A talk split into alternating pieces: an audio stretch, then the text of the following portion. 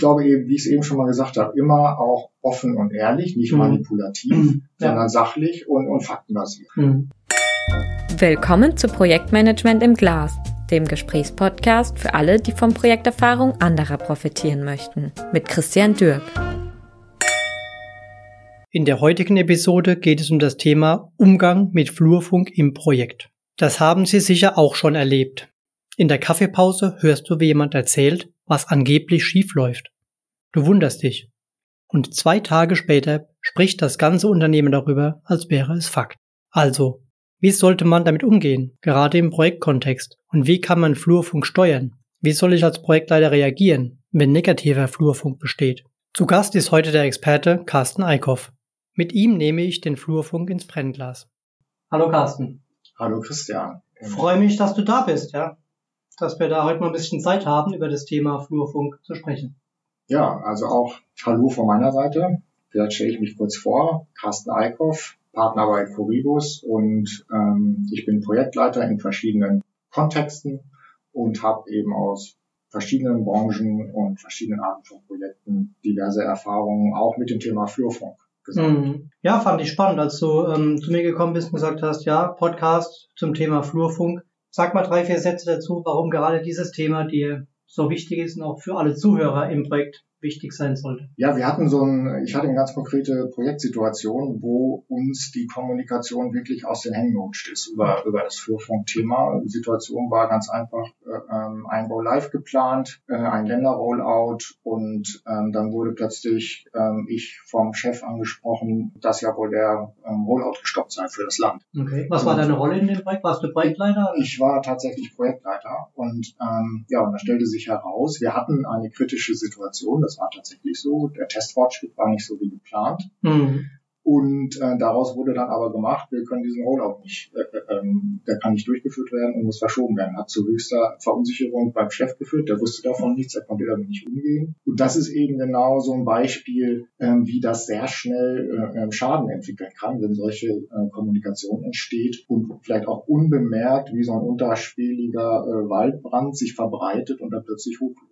Mhm. Also mhm. das war der Punkt, wo ich gesagt habe, oh, das ist aber jetzt hier äh, wirklich kritisch und äh, da müssen wir jetzt äh, ähm, ja schnell wieder her drüber werden. Aber das heißt konkret, Carsten, du hast dann tatsächlich auch in der Situation auch mal einen großen Aufwand gehabt, aus deiner Rolle heraus auch dem Management, einem, einem Auftraggeber quasi klar zu machen, dass alles ist ja alles im Griff habt, ja, und dass das tatsächlich eine Interpretation in Flurfunk war, der da dafür gesorgt hat, ja. Genau, das mussten wir richtig aufwendig wieder einfangen. Der Hintergrund war folgender. Wir haben uns sehr viel Mühe gegeben äh, in dem Projekt im ganzen Thema Kommunikation, Change Management, Verifikationsplan, offizielle Kommunikationskanäle. Und wie gesagt, es gab eine Situation, wo der Testfortschritt einfach nicht äh, ausreichend war. Und wir wussten das und waren dabei, einen neuen Plan auszuarbeiten. Und wir wollten den aber nicht kommunizieren, bevor der fertig ist. Und das hat natürlich dazu geführt, dass so ein gewisses Informationsvakuum da war mhm. und eine Verunsicherung ähm, bei den Mitarbeitern. Dann kam noch Politik mit ins Spiel, weil das Land wollte den Go Live ursprünglich sowieso nicht zu dem Zeitpunkt haben. Okay.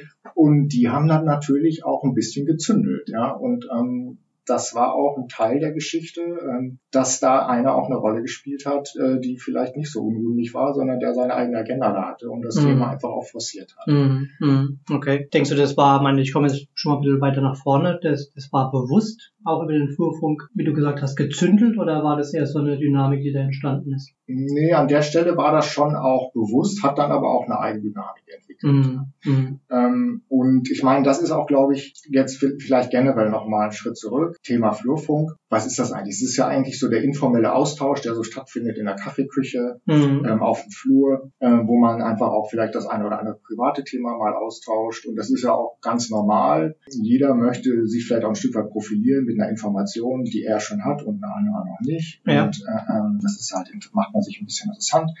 Ich kenne auch Beispiele für Flurfunk, ja, da erfährt man dann plötzlich, dass ein Mitarbeiter heiratet und ähm, ja, das hätte man sonst nie gehört, so konnte man gratulieren. Also solche Sachen sind ja auch, können ja auch sehr sinnvoll sein. Ja. Ist auch für das, für das Wir-Gefühl und, und für so einen Teamgeist kann das auch sehr sinnvoll sein. Ähm, aber eben. Also ich kenne das auch, wenn ich da jetzt kurz zwischen rein darf, Carsten, dass ähm, auch beim an der, an der Kaffeemaschine man vielleicht mal einen Gedanken teilt, ja, und dann auch wirklich eine richtig gute Idee bekommt von gegenüber. Ne? Das muss nicht aus dem gleichen Team sein, das kann jemand aus einer ganz anderen Abteilung sein, dass da wirklich auch richtige Diamanten entstehen. Ne? Absolut, ja. Und ich glaube auch, solche Räume braucht man auch und die, die, die sollte man auch bewusst fördern. Nur man sollte auch wissen, was in diesen Räumen Thema ist. Mhm. Und ob mhm. das jetzt eben der Flurfunk in der, ich sag mal, in der Online- äh, beziehungsweise ja, vor Ort Bürosituation ist oder auch, ähm, wie wir es ja heute häufig haben, im digitalen Raum, wo das dann vielleicht eher ähm, in Chats zwischen Mitarbeitern oder nur telefonisch ausgetauscht wird. Mhm.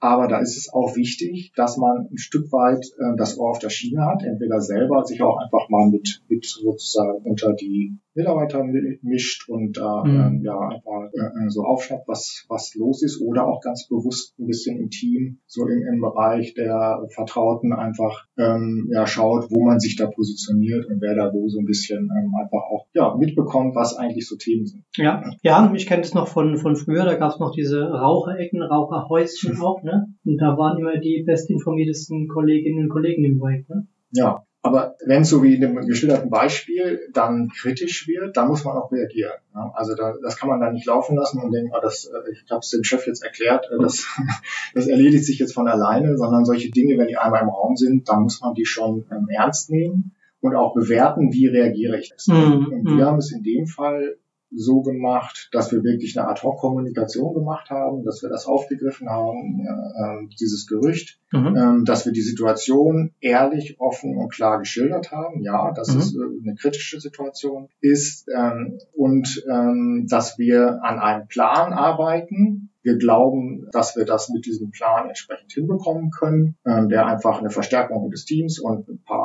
äh, extra Zeiten da äh, beinhaltet. Und ähm, sobald der Plan steht, wird das dann auch entsprechend kommunizieren. Mm, mm. Ja klar, aber wie du sagst, das war natürlich ungeplant, aufwendig, ne? das einmal auch zu erstellen, die Kommunikation auch zu stimmen, das transparent zu machen. Ich meine, in dem Fall muss man wahrscheinlich dann auch tatsächlich schonungslos transparent sein ne? und die Sachen auch darlegen. Ne? Absolut.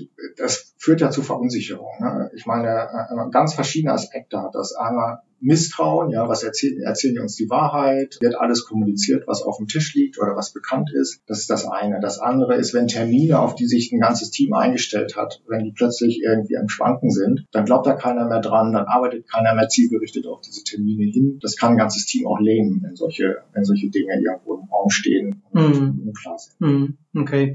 Das war jetzt so ein Beispiel für ähm, eher negativen, schrägstrich schlechten Flurfunk. Was ähm, kann man denn daraus, daraus ableiten? Ist das ein Indiz? In deinem Fall war es jetzt nicht so, aber ist denn schlechter Flurfunk ein Indiz für eine, eine heraufsteigende Projektkrise oder für eine konkrete Projektkrise? Kann man das so platt sagen? Ich glaube, das hat zum einen so ein bisschen, kann kulturelle Aspekte haben. Es gibt mhm. halt auch Umgebungen, wo immer das Glas eher halb leer als halb voll ist und da werden positive Nachrichten eigentlich eher noch schlecht geredet. Mhm. Das, also das ist, kann durchaus auch ein Kulturthema sein, ein Vertrauensverlust bedeuten, ja, dass mhm. einfach der, der, Projektleitung nicht geglaubt wird und ähm, das ist natürlich dann ähm, schon sehr kritisch. Ja. Mhm. Also da muss man dann schon sehen, woran das liegt und ja, sich überlegen, wie man das was man tun kann, um ähm, diese Unsicherheit und eventuell dieses Misstrauen wieder auszuräumen. Mhm. Ja, es ist ja oft auch so eine wahrscheinlich in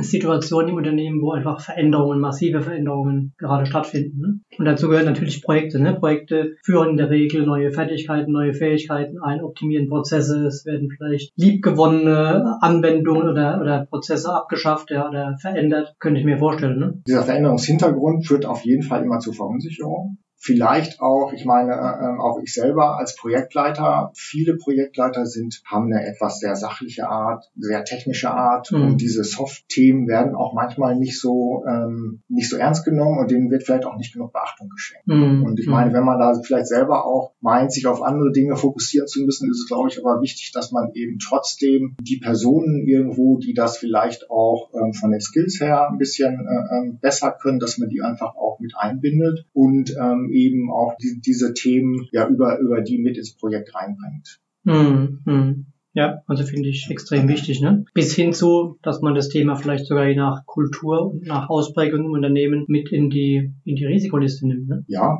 also für mich hängt das so ein bisschen zusammen, auch mit dem, oder nicht nur ein bisschen, sondern auch ganz klar mit dem ganzen Thema Kommunikation und Stakeholder Management. Also auch über Stakeholder Management. Wir handhaben das so, dass wir wirklich verschiedene Personen ähm, in so einer 1 zu 1 Beziehung den Kontakt aufrechterhalten, aber auch eher den informellen Kontakt, dass eben aus dem Team der eine geht mit Frau Meier und der andere mit Herrn Müller mal Mittagessen oder mal Kaffee trinken, um einfach mal zu hören, was auch so in den unterschiedlichen Bereichen gesprochen wird. Und dann kann man auch da schon mal selber wieder äh, ähm, eben dieses Influencer-Tum so ein bisschen leben, dass man mhm. sagt, wir wollen jetzt mal folgende Nachrichten ähm, an die Stakeholder und die ja auch häufig Multiplikatoren sind, Meinungsbildner sind, ähm, die mit bestimmten Informationen auch versorgen und, und einfach auch bestimmte Nachrichten dort mhm. platzieren, weil wir ja auch wissen, bei dem einen oder anderen, wenn wir es dort platzieren, wird es auch weiter. Das heißt, ähm, wir würden quasi den Flurfunk, den Flurfunk aktiv nutzen im Rahmen unseres Kommunikations,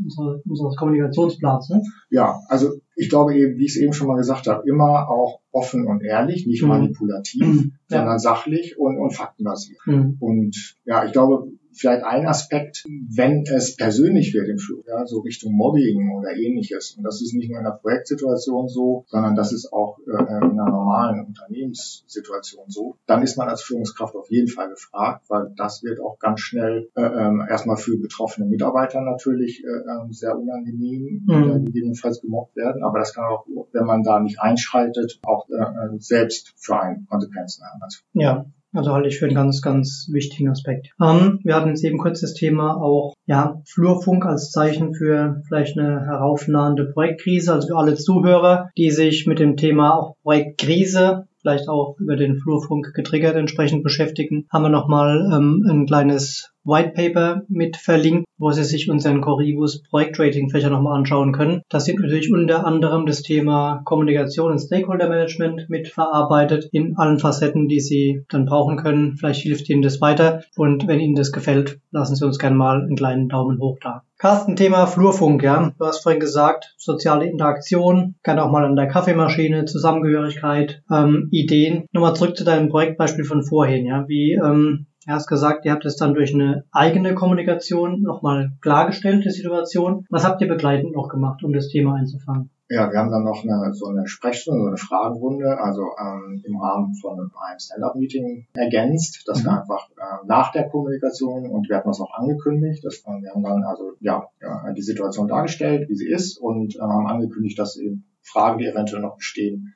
dann auch direkt mit uns geklärt werden mhm. können. Das ist das eine. Ähm, wir haben das weiter beobachtet, wie, wie die Kommunikation auch ein bisschen, ich sag mal, in den äh, Bereichen ist, die nicht immer eins zu eins mit dem, mit dem Projektgeschäft verbunden waren, wie, wie sie dort war. Ähm, das ist das zweite. Und ich habe dann auch, das war dann aber eher so im Nachgang, auch einfach nochmal mit dem, sozusagen mit der Quelle dieses Gerüchts gesprochen und ja, dem dem auch einfach da meine Sicht geschildert, dass er da ähm, aus meiner Sicht erstmal hätte mit uns sprechen sollen und nicht diese Gerüchte äh, in die Welt setzt, weil das aus ja fürs Projekt einfach schädlich war und letztlich ein Stück weit dann auch für ihn schädlich ist, wenn er jetzt in Verbindung mit diesem Thema so gebracht wird. Ja. Hm. Also das war aber auch ein gutes Gespräch, ein grundsätzlich ein, ein, konstruktives Gespräch, wo er einfach gesagt hat, ja, er hat einfach nicht mehr daran geglaubt, äh, dass das noch funktionieren kann. Und das hat er auch geäußert. Und ja, also. Ja, aber es ist doch gut, dass man die, die Leute direkt anspricht. Wie, wie hat sich das Verhältnis zum Management, zu Ihrem Auftraggeber verändert nach dieser Situation? Ja, also das war sehr schnell wieder sehr aufgeräumt, ja, ähm, als, als sie festgestellt haben im Management, dass sich alles wieder beruhigt hat. Und ähm, insbesondere, als wir dann natürlich auch zeigen konnten, konnten, äh, dass der Plan valide ist, dass der auch von, von den Testern selber und, und vom Land selbst,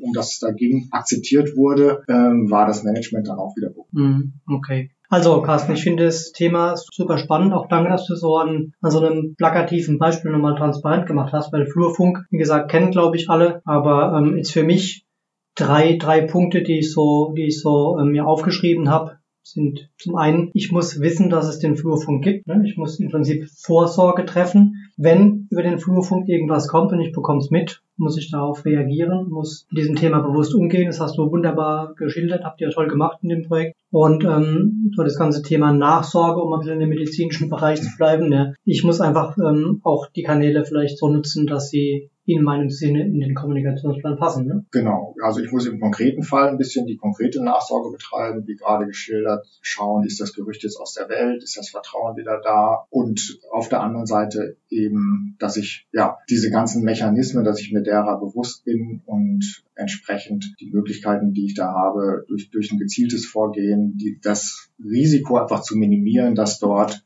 Dinge sich entwickelt und unter der Oberfläche, von denen man eben in der Projektleitung gar nichts weiß, dadurch reduzieren kann. Ja, sehr schön, Carsten. Dann würde ich sagen, wir verabschieden mal unsere Zuhörer und wir können bei einem Gläschen Wein vielleicht nochmal unserem Flurfunk etwas folgen und ein bisschen quatschen zum Wohl.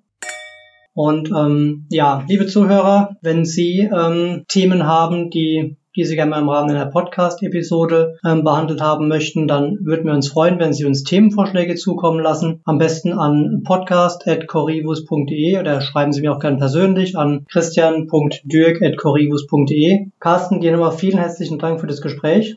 Ja, sehr gerne. Und wenn, ich sag mal, in dem Umfeld irgendwo Interesse besteht, solche Themen nochmal zu vertiefen, ähm, stehe ich jederzeit gerne zur Verfügung. Genau. Vielen Dank für den Hinweis. Auch da gerne nochmal eine kurze Info an uns. Dann stelle ich auch gerne den direkten Kontakt her. Also vielen Dank und machen Sie es gut. Bis zum nächsten Mal. In den nächsten Tagen erwarten Sie weitere interessante Episoden. Wie sichere ich den Erfolg von Großprojekten? Oder was Cherrypicking von agilen Frameworks meint.